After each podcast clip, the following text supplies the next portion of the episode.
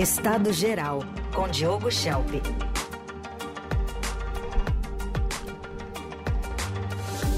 Com muita análise política aqui no Jornal Eldorado. Oi, Diogo, abrindo a semana, bom dia. Bom dia, Raíssen, bom dia a todos. Bom, estamos no 8 de janeiro, um ano depois daqueles atos do ano passado. O que, que a gente precisa, Diogo, para que outro 8 de janeiro não aconteça? Raíssen, o governo Lula tem tratado a questão da defesa da democracia como se fosse apenas uma questão de memória, não é? No ato de hoje, que vai ter a participação dos chefes dos três poderes, ele foi organizado para ser ao mesmo tempo uma comemoração da vitória da democracia contra as intenções golpistas e também como uma tentativa de fazer da data de 8 de janeiro um marco, não é, para lembrar que essa ameaça existiu, como um alerta futuro para os brasileiros. E o presidente Lula divulgou um vídeo ontem conclamando os brasileiros a gritar por liberdade neste 8 de janeiro e reforçando a ideia de que é rememorando os fatos ocorridos naquela data que a gente vai evitar novas ameaças à democracia. E esse é o tom também de outras declarações que integrantes do governo vêm dando sobre o assunto. Até a ministra da Cultura, Margarete Menezes, escreveu um artigo dizendo que é preciso relembrar para que algo como aquilo nunca mais aconteça. É claro que a memória histórica é importante, é, mas, como eu já disse em outras ocasiões, há uma disputa sobre o simbolismo de 8 de janeiro. Não é? É, mas o problema é que aquilo que Lula e seus ministros deixam de falar sobre 8 de janeiro é que seria o mais importante para realmente reforçar a democracia. E eu me refiro ao papel das forças de segurança, incluindo as Forças Armadas e a polícia.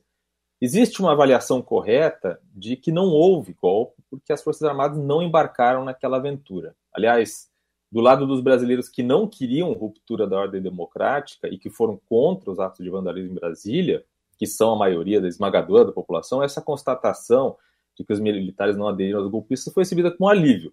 Mas por parte daqueles que torciam para que Lula fosse destituído, né, o que existe é uma decepção em relação às Forças Armadas, né, que interferiram, não interferiram como eles esperavam que ia acontecer. Foi essa esperança né, de que no momento certo as Forças Armadas iam intervir foi essa esperança que fez com que aquela multidão de um ano atrás se sentisse incentivada a agir, a invadir os prédios públicos, não é? a destruir obras de arte, patrimônio dos brasileiros. Se aqueles apoiadores do ex-presidente Jair Bolsonaro não acreditassem que os seus atos violentos iam ser acompanhados de uma resposta favorável dos militares, eles não teriam agido daquela forma, né? com tanta certeza de impunidade. E por que eles tiveram essa esperança? Porque os militares deram razões para eles acreditarem nisso. Depois da derrota de Bolsonaro nas eleições de 2022, os apoiadores deles fizeram aquelas barricadas em estradas, montaram acampamento na porta dos quartéis, e eles fizeram isso para pedir uma atitude dos militares contra a eleição de Lula. E houve uma conivência das Forças Armadas para permitir que os manifestantes permanecessem em áreas militares. Ou será que alguém acredita que, se fossem militantes de esquerda, por exemplo, do MST ou de sindicatos, teriam conseguido permanecer acampados lá por tanto tempo? Eu acredito que não.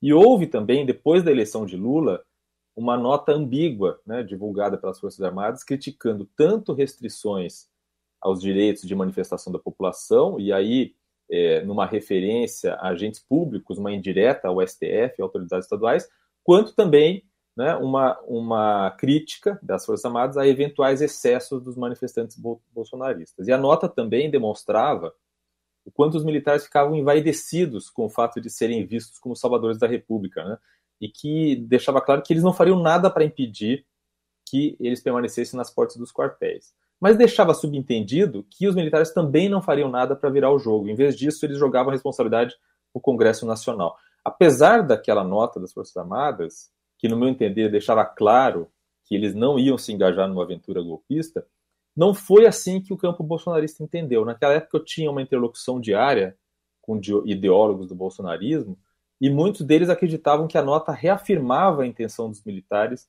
de apoiar os manifestantes que estavam nas portas dos quartéis. Então, eu estou falando de coisas que a gente já sabia naquela época, né? Que eram coisas que apareciam em público. Mas hoje sabemos muito mais sobre a participação dos militares né, a participação dos bastidores, seja por delações que ocorreram no ano passado, seja por investigações como a que foi feita pelo CPMI do 8 de janeiro.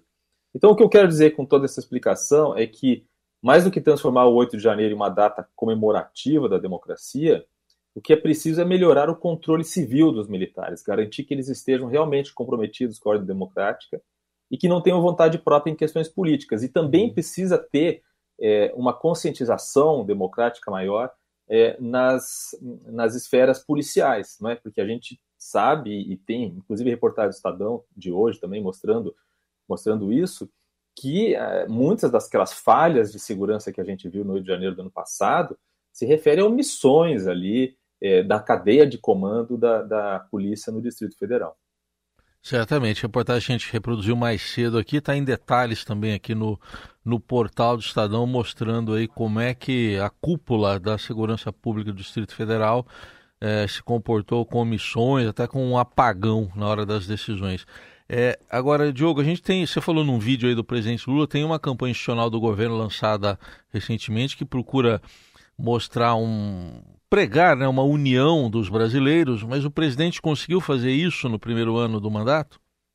Olha, Lula não conseguiu unir o Brasil como havia prometido quando foi anunciado vencedor das eleições de 2022, não é? é? A polarização entre quem votou nele e quem votou em Bolsonaro continua com pouca variação. A gente tem isso também registrado em pesquisas de opinião. É natural que exista uma polarização política, não é, que é baseada em diferenças de visões ideológicas, mas eu estou falando daquela polarização irracional que a gente viu em 2022.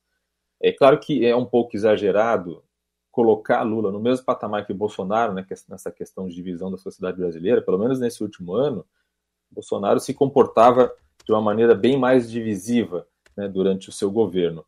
Mas Lula também não fez nada para diminuir essa divisão. E quando ele tenta explorar politicamente uma data como essa, de 8 de janeiro, ele acaba indo no caminho contrário de buscar uma união, porque é, é um erro associar todo e qualquer bolsonarista ao golpismo. Né? Tem até uma pesquisa divulgada esse fim de semana que mostra exatamente isso, que a grande maioria, a esmagadora maioria dos eleitores de Bolsonaro foram contra os atos de 8 de janeiro.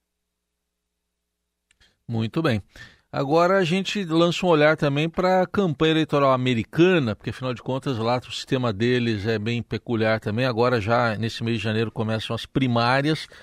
É, o que, que essa pré-campanha eleitoral nos Estados Unidos pode ensinar sobre o uso político do golpismo? O presidente americano Joe Biden e o ex-presidente Donald Trump já estão fazendo aí a campanha nas prévias democratas e dos republicanos. Né? A gente sabe tem outros pré-candidatos, mas esses são os mais fortes né, nos dois campos políticos. Nos Estados Unidos é assim: a campanha presidencial começa bem antes com as prévias, né, que são o momento em que os pré-candidatos de cada partido disputam a nomeação para a campanha de fato em que eles irão se enfrentar diretamente mais para frente. Nesse fim de semana, no sábado, Trump mencionou indiretamente a invasão do Capitólio de 6 de janeiro de 2021, que foi aquele episódio em que os seus apoiadores invadiram o Congresso americano para tentar impedir a confirmação da vitória de Biden nas eleições. Trump ele está sendo acusado de insurreição em várias instâncias judiciais nos Estados Unidos, o que pode, em tese, levá-lo a ser impedido de ser presidente de novo. E nesse sábado ele falou de maneira irônica que a verdadeira insurreição, que é né, o termo aí jurídico para que pode levá-lo a não poder mais disputar a eleição, não ser presidente, ele diz que a verdadeira insurreição é a entrada de imigrantes ilegais no país. E aí, um dia antes, o Biden também falou sobre o 6 de janeiro, né, que é o 8 de janeiro deles, dizendo que Trump é uma ameaça à democracia. E a data vem sendo citada pelos dois com frequência, cada um com a sua versão aí distinta dos fatos. Do lado dos democratas, isso acaba tendo o efeito de generalizar, como se todos os que apoiam Trump são contra a democracia. E do lado dos republicanos, a resposta ao 6 de janeiro é tratada como uma forma de perseguição política. Aliás, Trump se refere aos mais de mil presos pela invasão do Capitólio como reféns do Estado. Então, é uma disputa de narrativa parecida com o que a gente vê aqui no Brasil e é algo que não contribui para o debate é, dos temas realmente urgentes da população. É uma dinâmica que aumenta a polarização irracional que eu falei antes e que empobrece o debate político.